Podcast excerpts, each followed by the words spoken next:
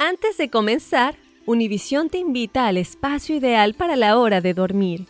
Aquí, tú y tu familia podrán disfrutar de las más famosas historias de cama dedicadas para los chiquitines del hogar.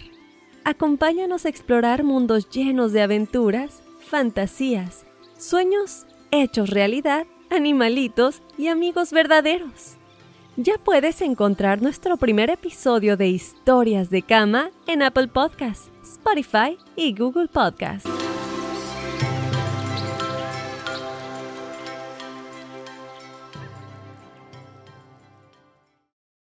Hola amigos, soy Andrea Chediak. ¿Escucharon del nuevo podcast bilingüe Juntos We Shine presentado por Target? Ahí pueden oír las historias más inspiradoras de las personas extraordinarias en nuestras comunidades. Escucha Juntos We Shine por Apple Podcasts, Spotify o en cualquier plataforma de podcast. Fácil, ¿verdad?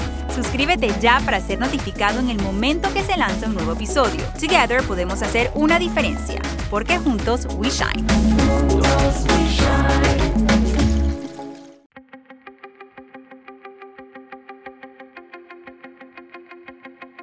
Temas importantes, historias poderosas, voces auténticas. Les habla Jorge Ramos y esto es Contrapoder. Bienvenidos al podcast. Quiero hablarles de una historia de discriminación y de violencia. Es la historia de Camila, una mujer transexual de El Salvador. Camila decidió emigrar hacia los Estados Unidos, escapando de una vida muy difícil en El Salvador, pero aquí, en los Estados Unidos, le negaron el asilo y la deportaron. Camila desafortunadamente no duró mucho en El Salvador, ahí la asesinaron. Una de las mejores amigas de Camila es Virginia Flores. Virginia, Camila y otra de sus amigas eran un grupo muy interesante, se ayudaban unas a otras, pero de las tres, solo una, Virginia, queda viva. Hablé con ella hace poco. Virginia Flores, muchísimas gracias por estar aquí con nosotros para recordar la vida y la memoria de Camila, tu amiga. Gracias igualmente. Virginia, tú, Camila y Mónica eran tres amigas trans en El Salvador. Cuando Camila decide irse hacia los Estados Unidos, ¿por qué se quiere ir ella? Eh, generalmente por la violencia, por la falta de oportunidades y por el simple hecho de ser mujeres trans, creo que ya esa ya es una limitante aquí en El Salvador para nosotras. Cuéntame cómo es el proceso de transformación de Camila, cómo llega a identificarse como Camila. Eh, bueno, ella digamos, de su residencia donde ella creció, emigró hacia la capital. Fue ahí donde ella nos conoció, a Mónica y a mí. Y así fue como comenzamos a llevar, digamos, una amistad. Más que una amistad, la tomamos como alguien de la familia. Eh, pocos años después fue el asesinato de Mónica. Y pues bueno, siguió esa amistad, ¿verdad?, entre ella y yo. Ella vivía con mi familia, bueno, conmigo también, ¿verdad? Em, hasta que lamentablemente pues sucedió lo que todos ya sabemos, ¿verdad? Que fue el asesinato de ella. O sea que de las tres amigas originales, Virginia, tú, Mónica y Camila, tú eres la única sobreviviente. ¿Por qué? ¿Qué está pasando en El Salvador con las mujeres trans? Aparte de pues la inseguridad que se respira aquí, ¿verdad? Para toda la población en general, este, nosotras como mujeres trans estamos muy vulnerables por el simple hecho de ser personas diferentes. Bueno, así nos etiquetan, ¿verdad?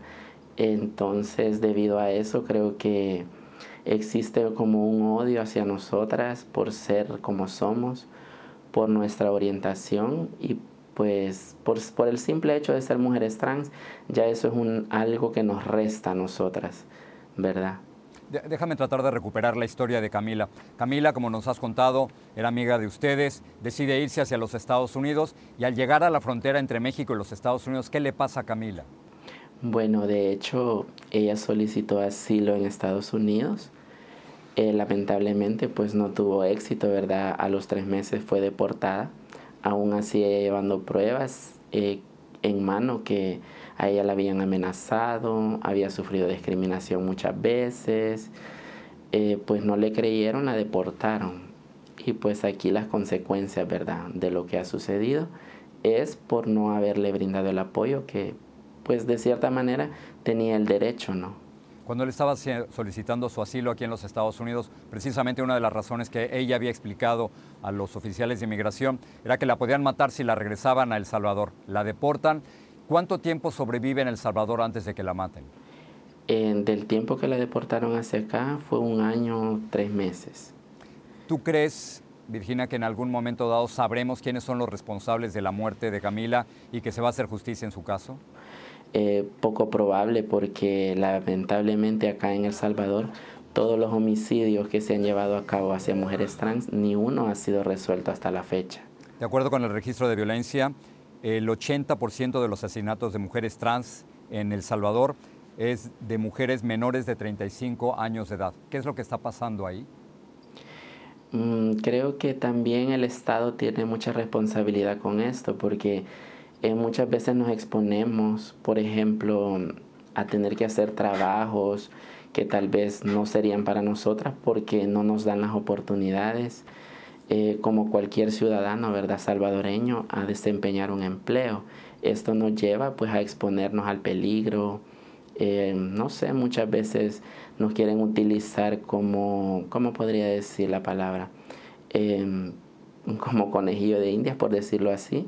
Entonces, eso pues nos hace vulnerables y es así como la mujer trans en El Salvador pues no pasa de los 35 años y es un alto índice, creo yo, pues en toda Latinoamérica. ¿Cuántos años tienes tú, Virginia? Ahorita se puede decir que ya rebasé, tengo 36, ¿verdad? Ya superé la estadística. Pero para vencer las estadísticas, eh, Mónica fue asesinada, Camila fue asesinada. ¿Tú alguna vez intentaste ir hacia los Estados Unidos pero te arrepentiste? Tras la muerte de tus dos amigas, ¿Estás reconsiderando venir aquí, al norte? La verdad sí, estoy retomando la idea porque yo, pues en una ocasión, junto con Camila, decidimos emigrar hacia Estados Unidos, pero lamentablemente en México pues nos encontramos con muchas barreras, una de ellas fue la violencia, sufrimos agresiones, entonces eso me hizo que tomara la decisión de regresar hacia atrás, pero nunca pensé que iba a pasar esto con Camila y ahora que ha sucedido esto pues creo que firmemente he vuelto a retomar la idea de irme. Y para terminar, ¿nos, pudieras platicar eh, la cantidad de mujeres trans que existen en El Salvador y cuáles son los principales obstáculos que tienen? Bueno, los principales obstáculos sería eh, lo primero, el no la aceptación de la familia, ¿verdad? El no tener un núcleo familiar eh, con bases firmes eh, luego pues se nos niega el derecho a la educación, a la salud, eh, al trabajo. Creo que son derechos básicos para cualquier ser humano que se nos niegan y pues por todo esto muchas emigran hacia otros países buscando una mejor oportunidad y muchas veces pues lamentablemente en el peor de los casos pues asesinadas terminan en otros lugares porque de igual manera hay países en Latinoamérica también donde existe mucho la, homofobia y la transfobia. Esto pues conlleva que acá en El Salvador creo que estamos prácticamente como en peligro de extinción. Virginia Flores, gracias por hablar con nosotros y gracias por mantener viva la memoria de tu amiga Camila. gracias a ustedes también por el espacio.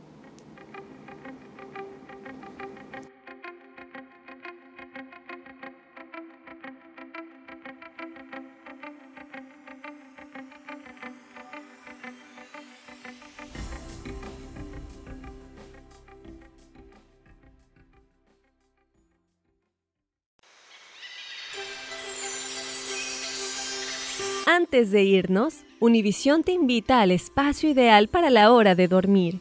Aquí, tú y tu familia podrán disfrutar de las más famosas historias de cama dedicadas para los chiquitines del hogar.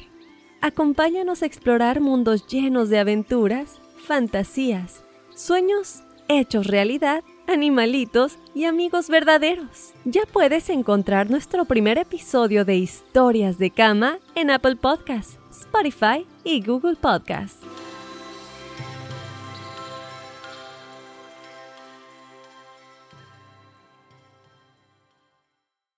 Suscríbete ahora en Apple Podcast, Spotify o en cualquier plataforma de podcast y busca la frase Juntos We Shine.